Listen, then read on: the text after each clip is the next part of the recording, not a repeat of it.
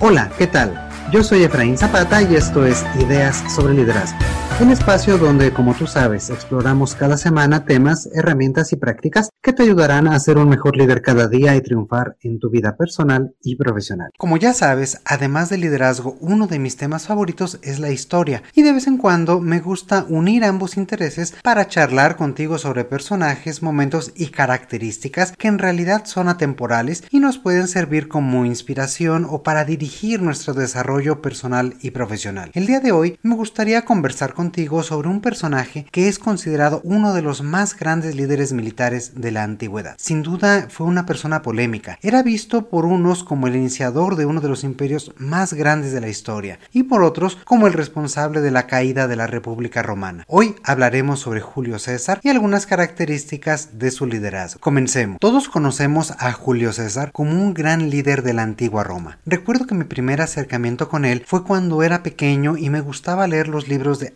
Asterix y Obelix. Tal vez tú también los leíste. En ellos, César era el villano indiscutible y sus legiones eran burladas y vencidas invariablemente por los galos. Sin embargo, su trayectoria, su ascenso y su capacidad para lograr los objetivos que se planteaba son realmente de llamar la atención y también, ¿por qué no?, aprender un poco de ellos, inspirarnos a ver qué podemos hacer para fortalecer nuestro propio liderazgo y seguir creciendo. En este episodio hablaremos de cinco características que me parecen muy relevantes en su determinación y autoconfianza, su habilidad para posicionarse, su toma calculada de riesgos y sobre todo cómo actuar en el momento oportuno, la cercanía que generó con su equipo y por último, la agilidad que le llevó siempre a mantenerse en movimiento. La primera característica que me gustaría comentar contigo es su determinación y autoconfianza. Y es que desde muy joven César se caracterizó por definir objetivos ambiciosos y perseguirlos con una gran determinación y confianza en sus propias habilidades. Una anécdota que tal vez tú ya conoces es que en una de sus primeras misiones en Hispania, frente a una estatua de Alejandro Magno, César se lamentaba mucho y se lamentaba porque él decía que a su edad, que aproximadamente tendría por ahí de 28 años, Alejandro Magno ya tenía el mundo a sus pies y él, es decir César, aún no había logrado nada. Esta pequeña anécdota nos muestra cómo desde entonces César ya tenía claro que deseaba llegar a ser una figura de la talla de Alejandro Magno en la historia. Se puede decir que toda su vida fue una estrategia definida hacia ese objetivo. Es decir, cada campaña y cada meta que se planteaba construía o agregaba o aportaba algo hacia esa meta, hacia esa visión personal que tenía de sí mismo. En este sentido, todo movimiento, todo plan, toda campaña que él se planteaba tenía una razón de ser fundamental y estaba alineada con este objetivo y con esta determinación con la cual él buscaba hacer las cosas en todo momento.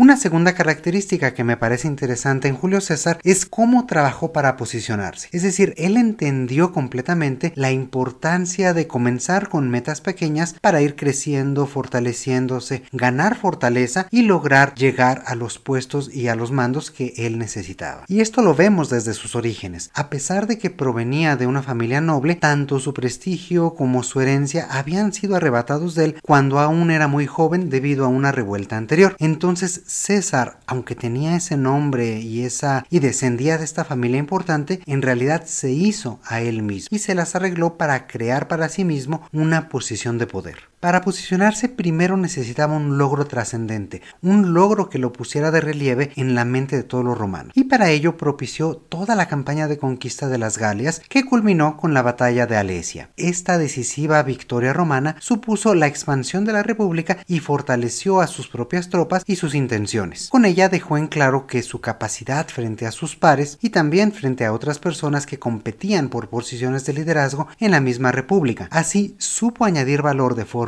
proactiva a los objetivos que Roma tenía en su conjunto, sobre todo en un marco más amplio, en un marco en el cual esta campaña, que, ojo, no había sido ordenada por el Senado, sino propiciada por el mismo César, tendría algún sentido y podría venderse o podría posicionarse de una forma que le redituara a César en determinados objetivos. Podría decirse incluso que hizo toda una campaña eh, pues sin permiso, pero lo cierto es que más bien se adelantó y supo plantear un plan plan apegado a lo que la República y el Senado buscaban, razón por la cual esta victoria fue aceptada y celebrada más adelante. Para un líder no se trata simplemente de irse por la libre o de mostrar una valentía ciega o de buscar sus propios objetivos con los recursos del Estado o eh, hoy en día de la organización, sino de entender cuál es esa estrategia, cuál es ese contexto en el cual nos estamos moviendo e identificar cómo podemos agregar valor a ella y de esta forma posicionarse frente a los demás. En resumen, la conquista de Galia fue un movimiento audaz e inesperado, pero exitoso, por la forma en que fue planteado y presentado en el Senado. Continuando con el tema de posicionamiento, una vez demostrada su capacidad en lo militar, continuó creciendo y posicionándose cada vez más, ahora por sus habilidades interpersonales, por su capacidad de mediar y generar un equilibrio entre los dos líderes del momento, es decir, entre Octavio y entre Caso. Esta relación es muy interesante, pues en un inicio César era visto como pues la parte de menor jerarquía o incluso parecería un añadido del momento, un añadido que pues no pintaba mucho entre otras dos personas que sí tenían un peso, que sí tenían un relieve y que representaban polos reales de poder. En este sentido, el genio de César estuvo en saberse constituir como ese fiel de la balanza, como esa persona que lograba equilibrar ambas posiciones y que en medio de esta de estos dos polos supo construir y supo ganarse poder y ganarse una reputación que le permitió posicionarse. Supo entonces encontrar puntos en común con uno y con otro para poder ir escalando posiciones, primero como tribuno, después como cónsul y finalmente como dictador. Una tercera característica interesante de César es su capacidad para identificar los riesgos y el momento pertinente para actuar. Una constante en su carrera fue esta capacidad de decisión y esta capacidad para tomar riesgos muy pero muy calculados en el momento apropiado. Como líder, identificar este momento, el timing de una situación y las condiciones adecuadas para entrar en acción es indispensable. Por ejemplo, durante la guerra de las Galias que ya hemos referido, Julio César tuvo que decidir si atacar o esperar a que las condiciones fueran mejores en un momento dado. En ese momento los romanos eran muy vulnerables, ya que eran superados en número, habían sufrido derrotas recientes y la posición de su campamento era peligrosa. Parecía que las opciones eran o tratar de escapar o prepararse para una defensa prolongada. Sin embargo, César, que sabía escuchar en su entorno y que podía generar nueva información, sabía que los galos no tenían suficiente comida y que pronto tendrían que abandonar su posición superior, así que se enfocó más bien en sus propios suministros, en mantener a sus hombres bien alimentados y preparados para el momento en que los galos tuvieran que desplazarse. Cualquier otro líder tal vez se hubiera desesperado y hubiera tratado de entrar en acción lo más pronto posible, aun a pesar de la desventaja en la cual se veía. Sin embargo, César supo esperar e identificar cuál era el mejor momento para actuar.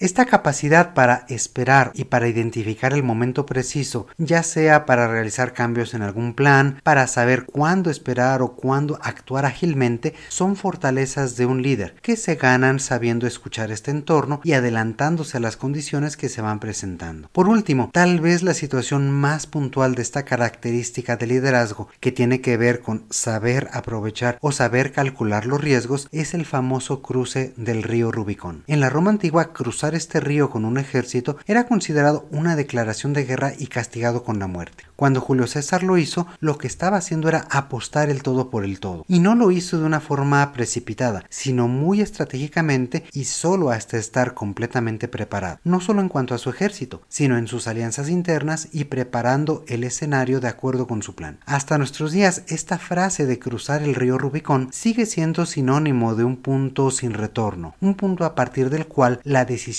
que hemos tomado es definitiva y que nos tenemos que apegar a ello. Otro punto sumamente interesante del liderazgo de Julio César es la cercanía con su equipo, la cercanía con sus hombres que generó y cómo pudo aprovecharlo. Se ha dicho tanto de él como de muchos otros generales, por ejemplo de Alejandro Magno, que conocían por nombre a cada uno de sus soldados. En lo personal me parece que esto tal vez sea una exageración, pero deja ver una característica fundamental del liderazgo, la conexión personal con el equipo equipo, la conexión que tienes que tener con las demás personas para poder inspirarlos, para poder llevarlos a la acción y generar un equipo que te siga y que te sea leal. Y es que un líder no necesita convertirse en el mejor amigo de su equipo, sino generar una relación muy estrecha y personal con todos. Esta conexión permite a los miembros del equipo generar cercanía con su líder, entender para qué se están esforzando y mejorar su confianza y motivación. Es decir, generar un sentido de unidad, un sentido de objetivos comunes que todos vamos a lograr en nuestro conjunto. Y esto no eran palabras menores, dado que en este momento de la historia, pues pertenecer a esta unidad significaba nada más y nada menos que poner en riesgo nuestras vidas. César no solo conectaba con los demás, sino que se sumaba a ellos y se presentaba como uno más. Cuando estaba en campaña viajaba con los demás, comía con ellos y se mantenía atento a sus necesidades. Esto le permitió fortalecer su presencia y generar una alta lealtad en los demás. Además, Julio César se distinguía por ser un orador consumado, es decir, tenía muy muy fortalecidas estas habilidades de comunicación y las sabía utilizar de acuerdo a la situación. Conocía a su audiencia. Por ejemplo, cuando estaba en la capital y se tenía que presentar en el Senado, cuidaba de estar impecablemente vestido y se dirigía a los demás con argumentos muy contundentes y muy razonados, argumentos que eran irrebatibles para los demás. Por el contrario, cuando estaba en el campo de batalla, se dirigía a sus soldados de una forma vehemente,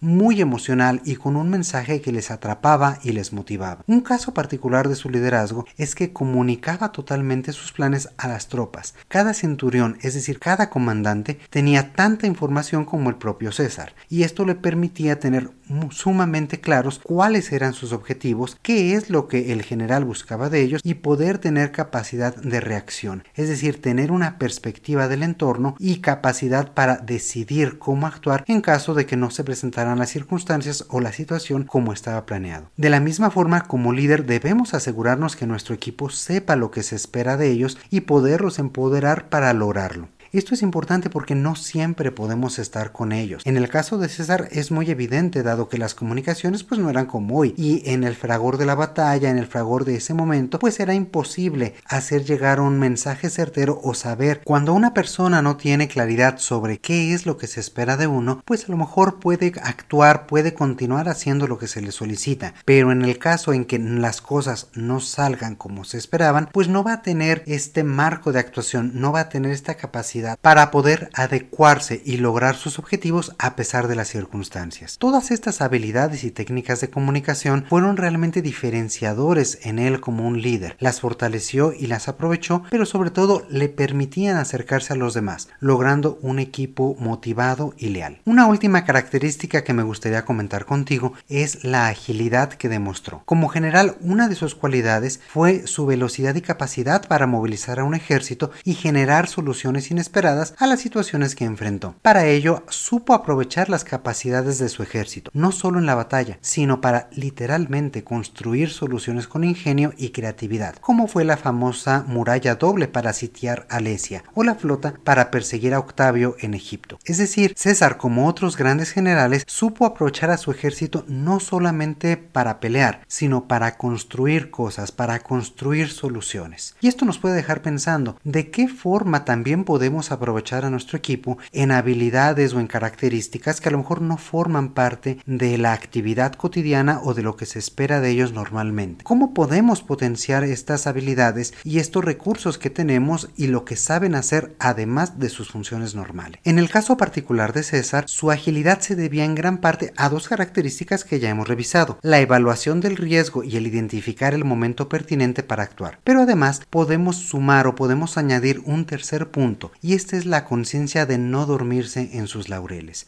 Es decir, sin importar cuán bien vayan las cosas, un buen líder se anticipa a los peores escenarios. En los comentarios sobre la Guerra de las Galias, que es un libro que Julio César nos dejó, él escribió, los dioses no impiden que aquellos a quienes desean castigar tengan mayor prosperidad con tal de que sufran aún más severamente cuando el inevitable cambio de circunstancias llegue. En pocas palabras, si estás en una racha ganadora, cuídate, porque algo algo podría cambiar en cualquier momento. Por ello, Julio César se mantenía siempre activo y planeando cuál sería su siguiente movimiento. Justamente se cuenta que su famoso asesinato se dio cuando iba rumbo al Senado a buscar la aprobación para una nueva campaña en el Medio Oriente. Una nueva campaña con lo cual, de acuerdo a sus adversarios, se volvería mucho más poderoso y completamente imparable, siendo esta la razón principal por la cual fue asesinado. Tal vez habría hecho bien en recordar justamente estas palabras y considerar que en el mismo centro de Roma se podría estar gestando esta conspiración en su contra. Pues bien, como podrás ver, hay características de liderazgo que se mantienen vigentes a lo largo del tiempo y lecciones que nos permiten interpretar las acciones de un gran líder como lo fue Julio César para fortalecer nuestras propias habilidades. Ahora es tu turno. ¿Qué ideas te han hecho reflexionar? ¿Hay alguna característica que puedas poner en práctica desde ahora mismo? ¿Este tema te ayudó a generar perspectivas sobre tu propio liderazgo? Cuéntame por favor, dime qué te ha parecido este episodio escribiéndonos a través de nuestras redes sociales, ya sea en Facebook, Instagram, Twitter, LinkedIn y recuerda invitar a tus amigos y compañeros a que también nos sigan y escuchen cada semana. Y también si te quieres dirigir directamente conmigo, me puedes encontrar en Twitter buscándome como arroba EfraínZS.